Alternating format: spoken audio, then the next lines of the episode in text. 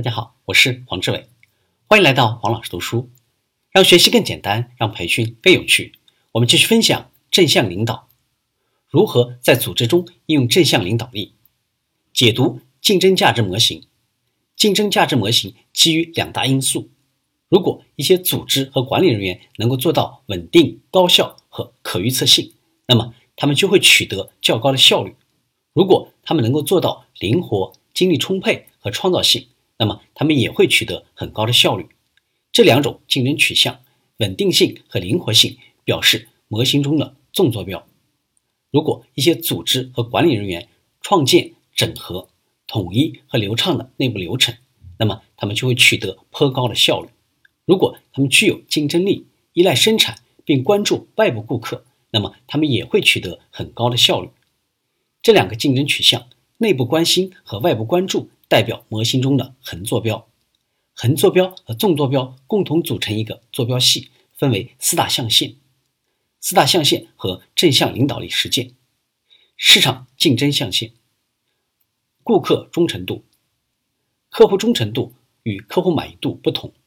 基本上，忠诚的客户是那些不太可能离开的人，他们还会回来购买我们的产品或者服务，并向其他人推荐我们的产品或者服务。忠诚的客户对组织的承诺远远大于仅仅满意的客户。为客户解决他们不曾期望或者要求的深层问题，这样就会带来积极绩效和客户忠诚度。找到让客户惊喜或者乐意的方案，并解决他们的后顾之忧。团队合作象限，懂得授权。权利和授权是不同的。权利通常来自外部。是指有能力让别人做你想要他们做的事情，授权来自内部，必须得到个人的认可和接纳。它是指有能力让别人做他们自己想做的事情。授权的五大因素：自信力，得到授权的人们感到自信和有能力，他们有一种感觉，自己拥有技能、能力、知识和资源，可以成功的完成自己面临的任务。并且善于和他人保持良性人际关系，自我决定，得到授权的人们感觉自己有多种选择和替代方案，他们有自由裁量权和选择权，他们对自己的选择产生的结果负责。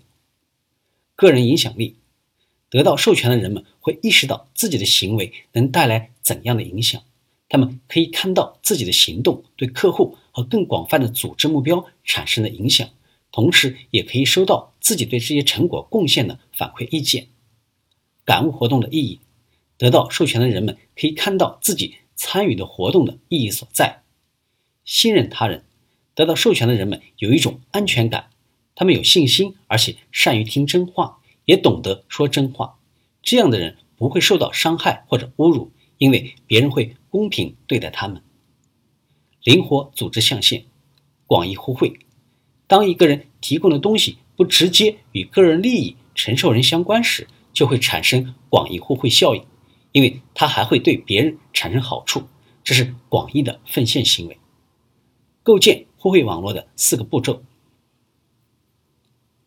一，在白板或者挂图上写下组织、个人或者集会中每个人的姓名；二，每个人写下自己需要帮助的具体需要、需求或者问题；三。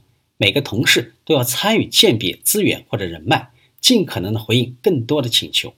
四，每个人都有机会大声解释自己的贡献，然后为请求者提供充足的时间，让他们去联系每个提供资源或者人脉的同仁。层次整合象限，提升效率，重点在于控制局面。组织需要权衡责任和效率，这有助于平衡灵活组织象限时。对洞察力、创造力、新资源和新创意的强调作用。本书的分享到这里就结束了，请继续收听下期的精彩内容。请关注我们的微信号“黄老师读书”，谢谢。